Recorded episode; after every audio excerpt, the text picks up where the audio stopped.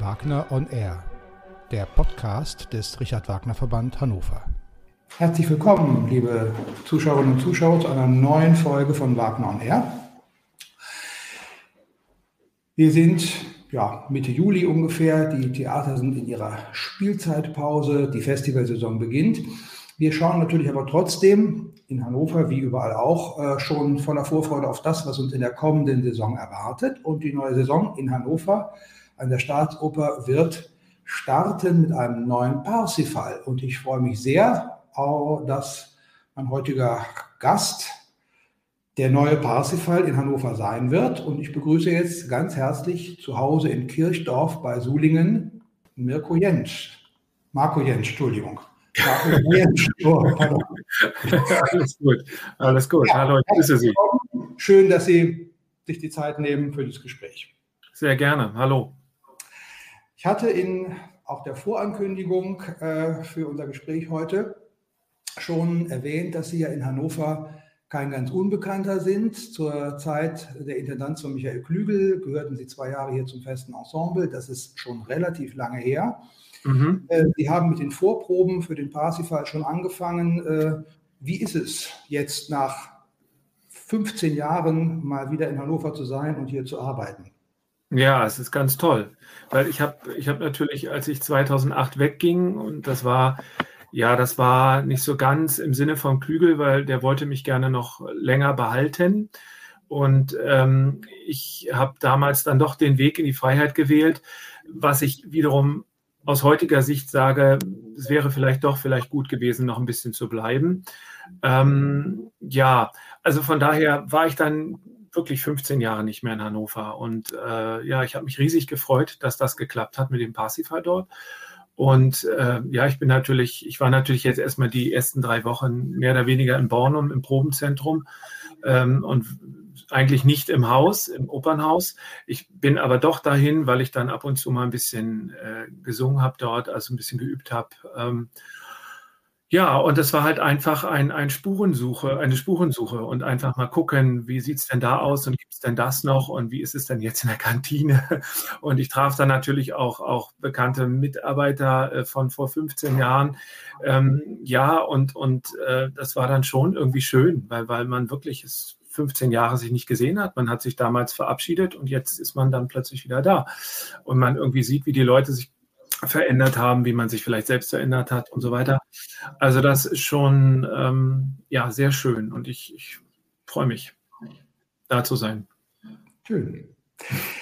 Gehen wir noch mal ein bisschen, bevor wir uns Parsifal und vielleicht auch ein paar anderen Wagner-Partien, die Sie ja in den letzten Jahren an ganz unterschiedlichen Orten gesungen haben, nähern. Gehen wir mal ein bisschen zurück äh, in die Anfänge äh, Ihrer Sängerlaufbahn, beziehungsweise zu dem Punkt, ähm, Sie haben ja als oder Opern, als Opernsänger zu arbeiten, war ja nicht der erste Beruf, den Sie äh, ergriffen haben, sondern Sie haben ja, bevor Sie sich entschlossen haben, Sänger zu werden, äh, etwas ganz anderes gemacht. Möchten Sie uns darüber vielleicht kurz ein bisschen was erzählen?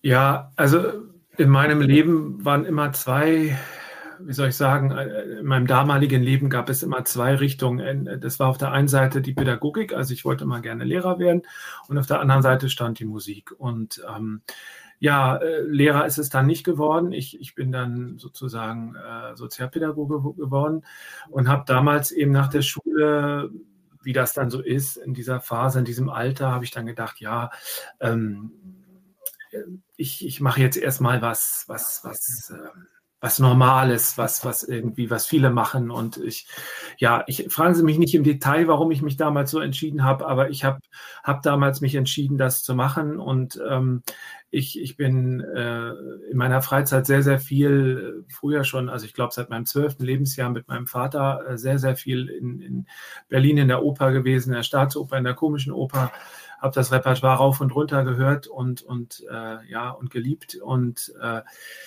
und trotzdem habe ich mich dann erstmal für was anderes entschieden und habe dann eben auch diesen, diesen Beruf dann eben äh, gelernt, habe ihn auch wirklich, kann man sagen, sage und schreibe zehn Jahre gelebt und gearbeitet und ähm, war eigentlich dann zwischenzeitlich eine ganze Zeit mehr oder weniger weniger mit der Oper oder mit dem Theater in Berührung.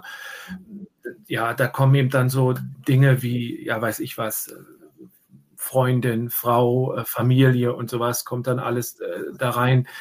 Ähm, ja, und dann hatte ich irgendwann mal eine, eine sehr gute Kollegin, äh, die dann meinte, als ich in Berlin-Frohnau wohnte und sie meine Nachbarin sogar war, die meinte dann irgendwann mal zu mir, sie hat gesehen, es gibt hier in Frohnau ein Gesangsstudio der Kammersängerin Els Bolkestein, einer ähm, doch recht berühmten Felsenstein-Protagonistin aus, aus der komischen Oper.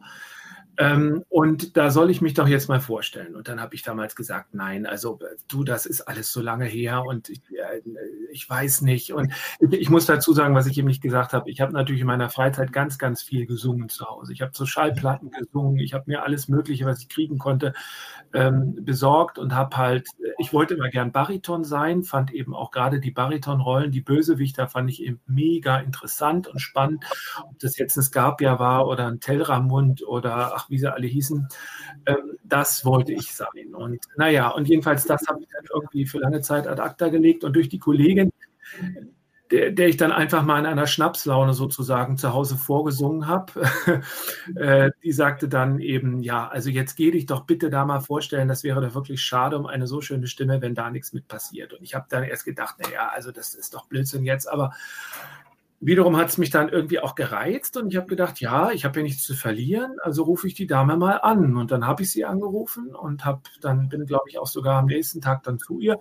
Hab, weil ich damals, muss ich ehrlich gestehen, ich, ich konnte keine, ich hatte keine Musiktheorie studiert und gar nichts. Also ich konnte mit Noten nicht wirklich so viel anfangen. Bin dann natürlich mit meinen Platten, die ich noch so auffinden konnte, bin ich dann zu ihr nach Hause gegangen. Sie hatte da ein Gesangsstudio und habe dann eben äh, ihr mal vorgesungen. Äh, sie hat mich sogar selbst begleitet am Klavier und ich habe äh, wirklich das meiste wirklich von Gehör her wiedergegeben. Ähm, naja, und daraufhin meinte sie dann, äh, nachdem sie, ich glaube, ich habe mal La Testa gesungen, Don Pasquale, Wolfram, Lied an den Abendstern und noch irgendwas, ich weiß nicht mehr was. Und äh, daraufhin meinte, drehte sie sich zu mir und sagte, also, Sie sind Tenor. Und dann ich, war ich erstmal ganz entsetzt. Mit Tenor wollte ich nie sein. Tenor war für mich immer, oh Gott, ne, Tenor, also für mich der Inbegriff des Schrecklichen war der, der Lohengrin, der da irgendwie mit einem Schwan gezogen ankommt und dann, nun sei bedankt, mein lieber Schwan, auf diesem Schwert gestützt. Also das war für mich immer, nein, das war für mich wirklich nicht das, was ich wollte. Und ähm, naja, und der Schreck war groß. Und dann sagte sie, aber bevor ich noch reagieren konnte, sagte sie, also es gibt jetzt zwei Möglichkeiten. Entweder sie kommen ähm, ab, dem, ab der nächsten Woche viermal wöchentlich zu mir und ich äh, bilde sie aus und in einem Jahr habe ich sie auf der Bühne. Oder ähm, sie verlassen eben mein Haus wieder und das war es dann eben. Und dann habe ich wirklich gedacht, die, die muss verrückt sein. In einem Jahr auf der Bühne, also das ist ja alles, ist ja Wahnsinn. Ne? Und, aber auch da habe ich dann irgendwie wieder gedacht, ja gut, du hast nichts zu verlieren. Ähm, und habe dann wirklich, kann man sagen, ein Jahr lang ab Sommer 2002 war das, glaube ich, ähm, bei ihr eben studiert, neben 40 Stunden Arbeit in einem Reha-Zentrum für Körperbehinderte. Also ich habe da im Früh- und im Spätdienst im Schichtsystem gearbeitet und bin eben immer in der entsprechenden anderen Schicht, wo ich eben frei hatte, bin ich dann eben zum Gesangsunterricht gegangen.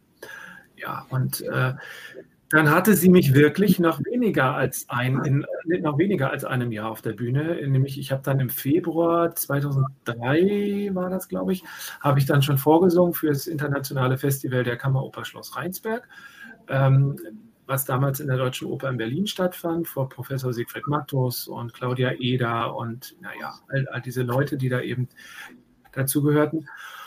Ja, und habe irgendwie, was habe ich gesungen? Die Marx-Arie, genau, die Marx-Arie aus dem Freischütz. Und ähm, Professor Claudia Eder sagte irgendwie später mal zu mir, als wir uns besser kannten, ich hätte im Moment gedacht, als dann kam, also ich würde jetzt den Max vorsingen, da hätte sie sich zurückgelehnt und gedacht, na mal gucken, an welcher Stelle er einbricht. Aber ich bin da nicht eingebrochen, sondern habe es irgendwie ähm, gut über die Rampe gebracht. Und was mir, was mir dann äh, sozusagen bescherte, dass ich also ähm, auserkoren war im Sommer 2003 eben bei, den, bei dem Festival im Heckentheater dort mitzumachen und sozusagen dort mein Bühnendebüt äh, zu geben. Ja, das, das war der Anfang. Überall kann man von Elsborg-Gestein. Ein, äh, ja, in vielerlei Hinsicht äh, wirklich ungewöhnlicher Start in einer Sängerkarriere. Zum einen, weil sie äh, nicht erst nach vielen Jahren Studium äh, an einer Hochschule den, ihren Weg auf die Bühne gefunden haben, sondern ja im Grunde nach einer privaten Ausbildung. Äh, mhm. Aber mhm. zum anderen natürlich auch, ähm, weil sie als Anfänger oder als, als, als ja, oder an dem Punkt, als sie sich entschieden haben, doch die Sängerlaufbahn einzuschlagen, ja auch doch schon ein paar Jahre älter waren als äh, viele, mhm. die einfach mit äh, mhm. Anfang 20 oder noch nicht mal 20 anfangen, das zu studieren. Hm? Ja, ja. Äh, aber äh, es hat ihrem Weg ja in keiner Weise, es, es, war ihrem Weg ja nicht abträglich sozusagen. Nein, also ich meine, die, die äh, Els Bolkestein, wie auch dann, ich bin dann 2003, bin ich dann nach dem Festival ähm, in Rheinsberg, bin ich dann eben über Siegfried Mattus, bin ich dann an eine, an eine sehr berühmte und, und sehr, sehr gute äh, Gesangspädagogin gekommen in Berlin, an die äh, Irmgard Hartmann-Dressler, Professor Hartmann-Dressler, ähm, die damals leider schon fast 80 war, aber eben ein, ein äh, ja, ich, ich, ich, sage immer, für mich war sie einfach in menschlicher und in, in, in fachlicher Hinsicht ähm, ein großes Lebensglück, weil sie ähm, äh, also mich dann sozusagen wirklich äh, nochmal, kann man sagen, nochmal von vorn anfing und, und mich dann wirklich zu dem auch gemacht hat, in weitestem Sinne, was ich heute bin. Und da bin ich eben ewig dankbar. Und, und beide, eben Els Bolkestein vorher und eben auch Irmgard Hartmann-Dressler, waren eben beide der Meinung und haben auch immer wieder gesagt, also dass es eigentlich nur gut ist, dass ich eben äh, doch schon älter war und nicht eben Anfang 20 oder so. Ähm, und, und dass es, wie gesagt, auch kein Nachteil ist, äh, eben weil man eben und auch ich glaube auch, dass jeweils hat jemand, äh, ich habe das immer so empfunden, dass eben auch diese Erdung äh, durch durch ein ein ganz geregeltes normales Berufsleben ähm, und in einem Job, der, der ja doch, sagen wir mal, sehr mit den, mit den, mit den Schattenseiten des Lebens zu tun hat und mit den, mit den traurigen Seiten, ähm, die, fernab von, von Glitzer und Glamour und Bühnengeschehen und Musik, äh, nämlich mit, mit äh, Krankheiten und mit Behinderung und so weiter, ähm, hat mir das eigentlich bis zum heutigen Tag eigentlich immer geholfen, ähm, eben die Sache so zu sehen, wie sie eigentlich wirklich ist und nicht eben zu sagen, ähm, äh, ich bin irgendwie auf einem Stern so und so und alles da unten ist irgendwie Staub oder so.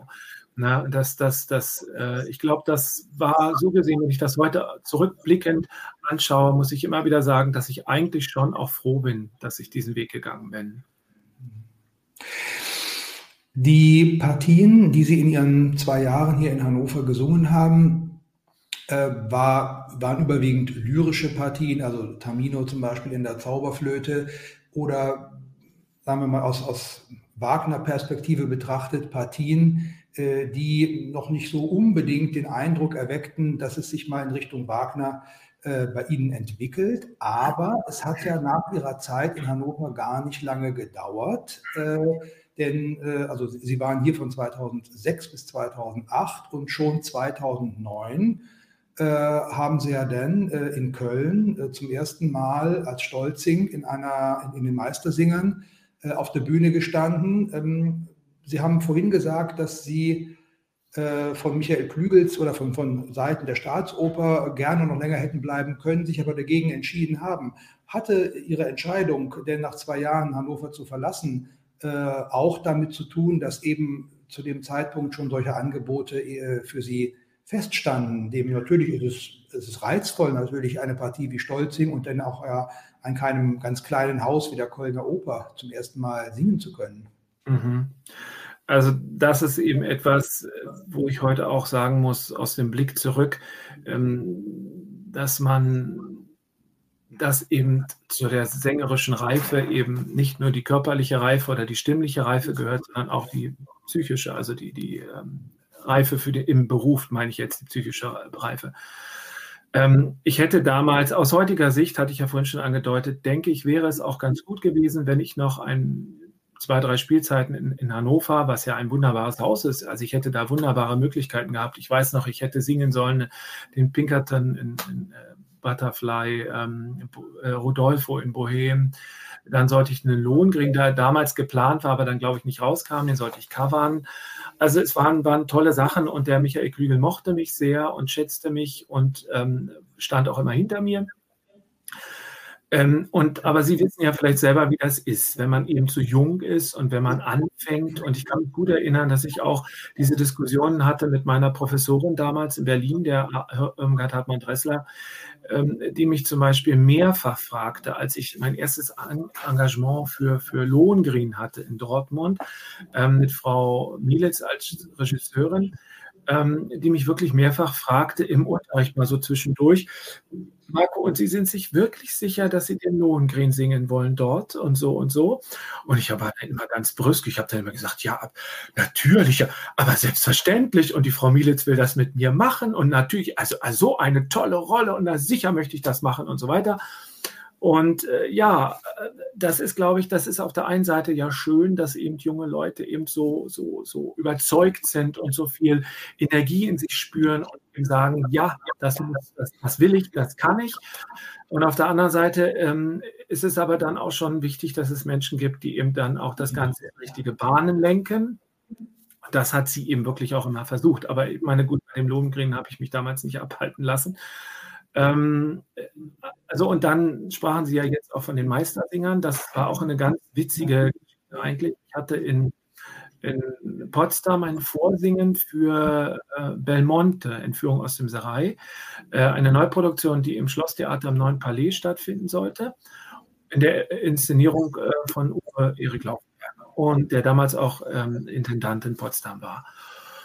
Und mein Kindheitstraum war immer, in dieses Schlosstheater zu kommen. Ich bin als Kind da immer draußen lang flaniert, hatte aber nie die Möglichkeit, da mal reinzukommen. Sah immer nur dieses wunderschöne Plakat, was da an den Fenstern hing, mit dem, mit diesem schönen roten Samtvorhang und diesem Rokoko. Und also es war einfach immer ein Traum da rein. Naja. Und nun ging es jedenfalls darum, es kam also eine Neuproduktion Entführung. Es ging um Vorsingen für Belmonte. Und ich bin dann nach Potsdam, um dafür vorzusingen. Und noch bevor ich einen Ton Belmonte singen konnte, sagte der Uwe zu mir, ähm, haben Sie den Stolzing dabei? Und ich war irgendwie völlig, ich denke, wie jetzt Stolzing? Ich habe dann gesagt, ja, aber äh, es geht doch jetzt hier um Entführung oder ja, ja, ja, ja, aber haben Sie, haben Sie das Preislied zufällig drauf? Und dann habe ich gesagt, ja, also ich habe das so schon gesungen für mich und äh, in den Noten müsste es auch sein, aber ähm, aber es geht doch jetzt erstmal um Belmonte, ne? Also ich würde ganz gern Belmonte erstmal singen. Und dann meinte er, ja, ja, okay, dann singen Sie erstmal den Belmonte und dann habe ich gesungen, hier soll ich dich dann sehen, die erste Arie und die Baumeister-Arie. Und es ging somit alles da noch gut. Und er meinte dann, ja, wunderbar. Und äh, da, damit sind Sie engagiert für, für den Belmonte. Und jetzt möchte ich gerne noch den Stolz hören. Naja, und dann habe ich gesagt, okay, ich stelle mich jetzt hinter die Pianistin, weil den Text kann ich jetzt nicht auswendig. Ist völlig in Ordnung, singen Sie doch mal. Und dann habe ich das Preislied gesungen. Und daraufhin meinte er zu mir, ja, und Sie sind mein Stolz für die Neueröffnung der, nicht der Neu Neueröffnung, aber für, für meine Spielzeiteröffnung dann an der Oper Köln 2009. Ähm, und ich war geblendet. Ich habe dann gesagt, äh, äh, Stolzing, also äh, äh, äh wie wir es dann erstmal mit, können wir nicht erstmal einen Erik machen, Holländer? Nein, nein, nein, nein. Also er macht Meistersinger und also er könnte sich sehr gut vorstellen, dass ich den Stolzing singen kann.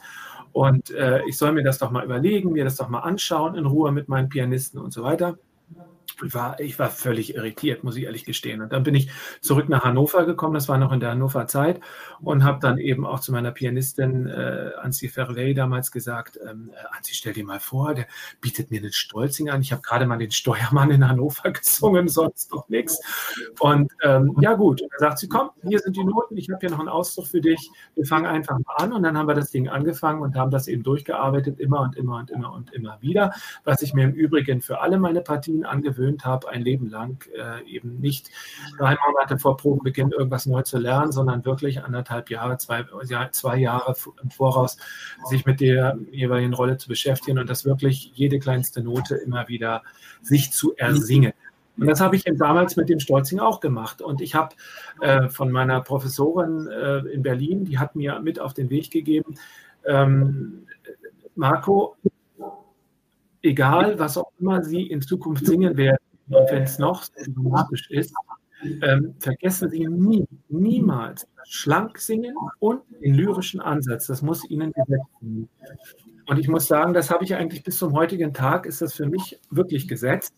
Und von da, von der Seite aus habe ich dann immer gesagt, okay, ich gehe das Ganze, versuche das so lyrisch wie möglich anzugehen.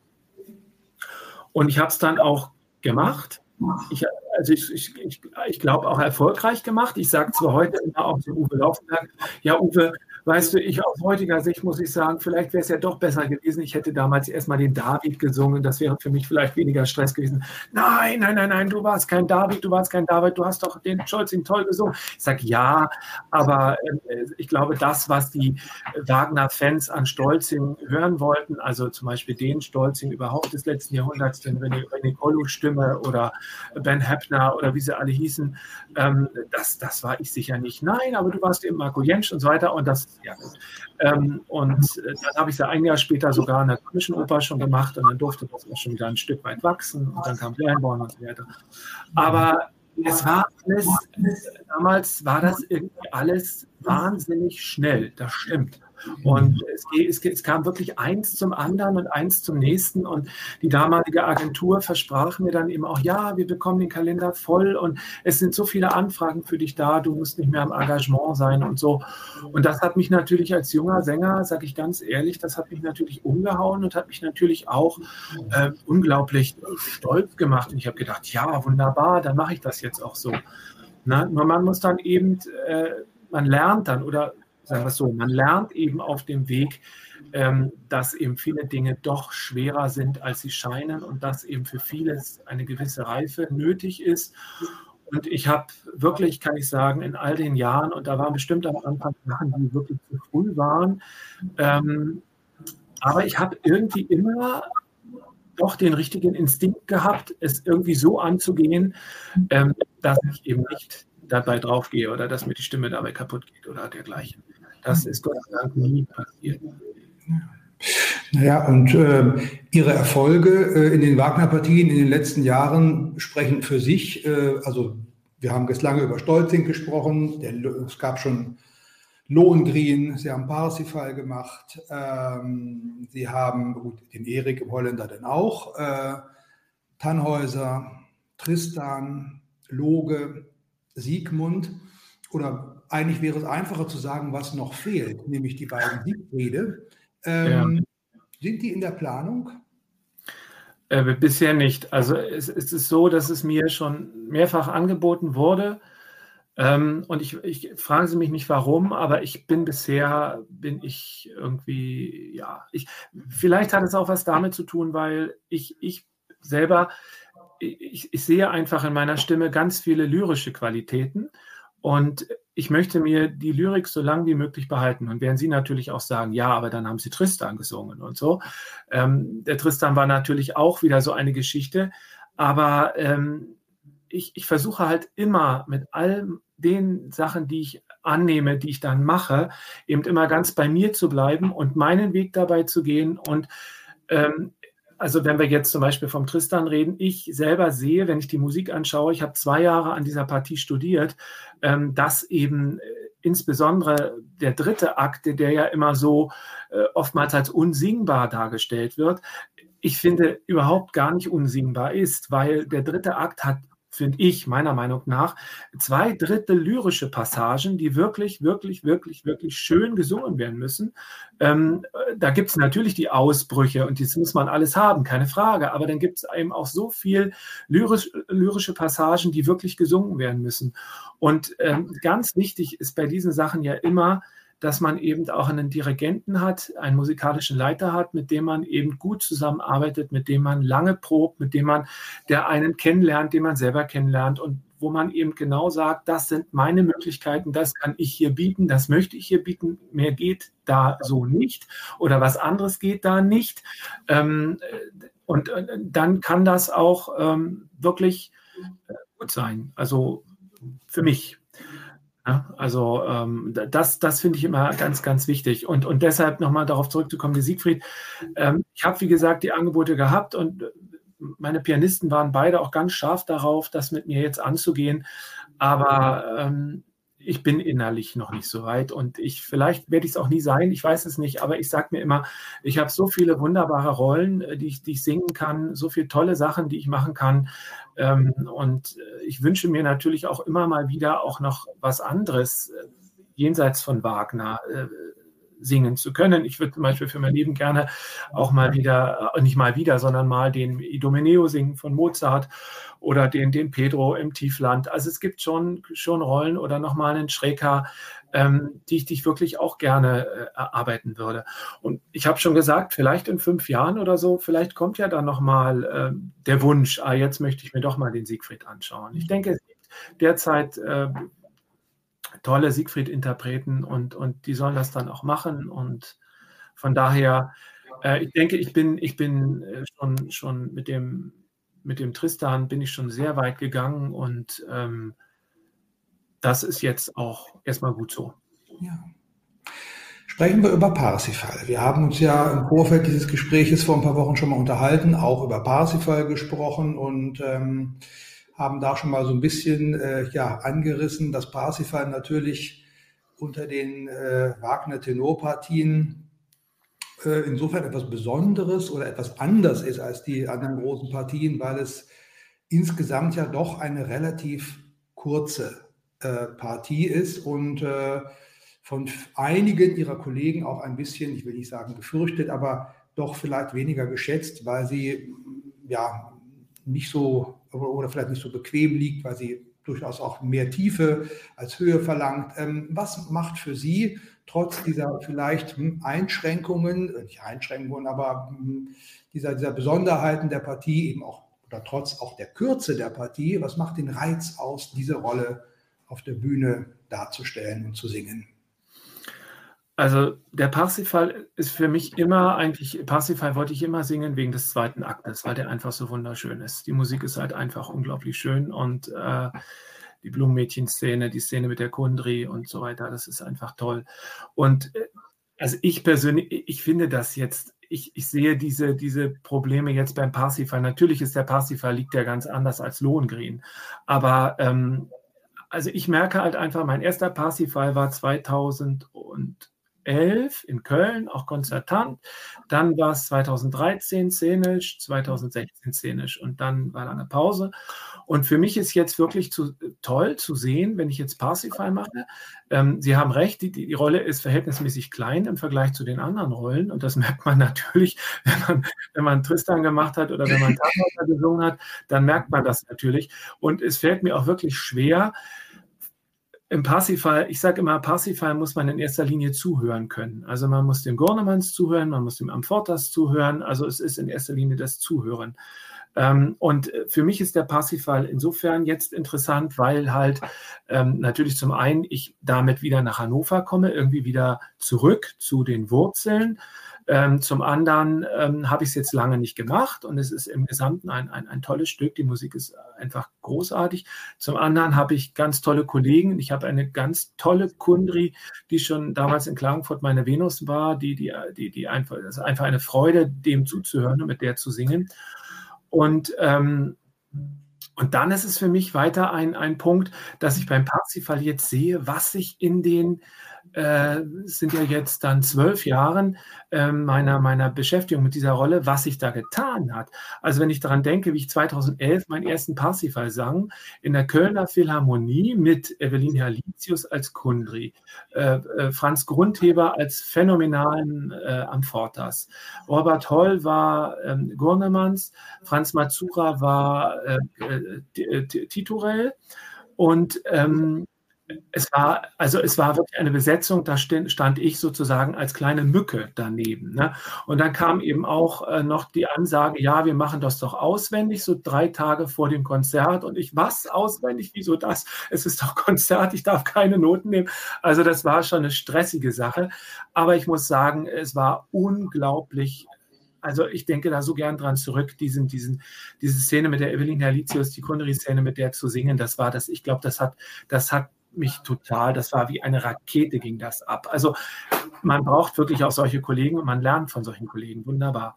Und da gab es aber zu der Zeit natürlich immer noch an der einen und anderen Stelle, ob es in einem zweiten oder im dritten Akt war, ähm, eben äh, stimmliche Fragen für mich. Ah, wie mache ich das da? Und da ist es so tief und komme ich dann am äh, den dritten Akt komme ich dann wieder in die Tiefe zurück für der Irrnis und der Leidenpfade und das komme ich da wieder hin und also das war immer so ein bisschen abenteuerlich. Und dann eben auch 2013 äh, in, in der ersten szenischen Aufführung.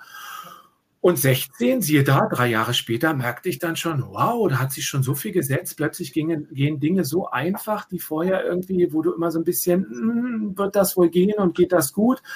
Und jetzt muss ich sagen, nachdem ich jetzt wieder angeschaut habe, ist es so, dass äh, wenn ich gesund bin und mich gut fühle, dann habe ich das Gefühl, es ist irgendwie, es, es strömt ganz natürlich aus mir heraus. Und das ist irgendwie Wahnsinn, wenn ich dann für mich selber sehe, ähm, wie durch die Beschäftigung in den letzten Jahren mit der Rolle, mit jener Rolle, mit dieser Rolle, ähm, meine Stimme sich so verändert hat, so, so gewachsen ist, so entwickelt hat, dass der Parsifal jetzt plötzlich für mich, also ich habe es jetzt in den Proben, hatte ich zwischen den Proben in Hannover hatte ich dann noch zwei Meistersinger-Vorstellungen und Tristan. Und es war äh, für mich überhaupt gar keine Anstrengung, dann die Woche über den Parsifal zu proben und, und, und, und zu singen. Ich hatte eher den Eindruck, dass die Stimme dadurch, also meine Stimme dadurch, ähm, die, die wunderbare, ähm, äh, wie soll ich sagen, Bodenständigkeit für Schnolzing, aber auch für Tristan äh, dann entwickelte bzw. herstellte. Und das, das ist jetzt äh, für mich irgendwie gerade die, die, die, die schönste Erkenntnis mit dem Parsifal. Was mich als Sänger betrifft natürlich. Sie haben gerade schon gesagt, dass es äh, im Falle Ihrer Kundri in Hannover ein Wiedersehen mit einer Kollegin gibt, äh, mit der Sie schon äh, im Tannhäuser zusammengearbeitet haben. Aber es gibt ja noch ein anderes Wiedersehen, nämlich äh, Sie haben mit dem Parsifal-Regisseur auch mhm. bereits zusammengearbeitet, ein ganz anderes Stück. Ähm, mhm. Bohem, äh, wir haben vorher nochmal drüber gesprochen, Bohem in Wiesbaden vor einigen Jahren. Ich, werde, ich will Sie jetzt gar nicht nach Details äh, fragen. Äh, das dürfen Sie ja wahrscheinlich in so einem Rahmen auch gar nicht äh, ausplaudern. Aber dennoch zum Abschluss unseres Gespräches, gerade weil Sie schon angefangen haben, in die Proben einzusteigen, ähm, was erwartet uns was könnte uns auf der Bühne, was für ein Parsifal könnte uns auf der Bühne erwarten? Also ich würde mal sagen, ganz fantasievoller und ganz äh, spannender Parsifal. Also es ist äh, mit, mit, mit äh, großem, wirklich großem Bühnenaufwand, großem technischen Bühnenaufwand, ähm, tolle, werden tolle Bilder ähm, gezaubert. Und ja, ich denke, das, das wird sehr spannend. Mhm. Das nehmen wir mit bis in den September. Premiere, ja. kleiner Werbeblock zum Ende. Premiere ist am 23. September, bei, äh, nee, am 24. 24. Ja. Sonntag, den 24. September, 15 Uhr. Es folgen dann noch einige weitere Vorstellungen bis in den Oktober hinein. Irgendwann kommt leider bei jedem Gespräch der Punkt, an dem wir das Ende einläuten müssen. Äh, nehmen wir den Moment jetzt. Ich danke Ihnen sehr herzlich für dieses Gespräch. Äh, gerne. Für mich, aber auch für, glaube ich, uns alle Wagnerianer in Hannover sprechen, dass wir uns sehr, sehr, sehr auf den neuen Parsifal im September freuen und natürlich auch jetzt nach diesem Gespräch ganz besonders auf äh, Sie in der Titelpartie nach so vielen Jahren einmal wieder in Hannover. Danke Ihnen sehr für dieses Gespräch. Ähm, wir werden uns sicherlich im September, ähm, also wir werden Sie sehen, Sie uns vielleicht im Zuschauerraum weniger, äh, aber wir freuen uns sehr und herzlichen Dank für das Gespräch. Und sehr gerne. Ihnen, liebe Zuschauerinnen und Zuschauer, natürlich auch wie immer der Dank fürs Zuschauen und Zuhören und ich verabschiede mich bis zum nächsten Mal bei Wagner und R. Eine gute Zeit bis dahin. Ciao.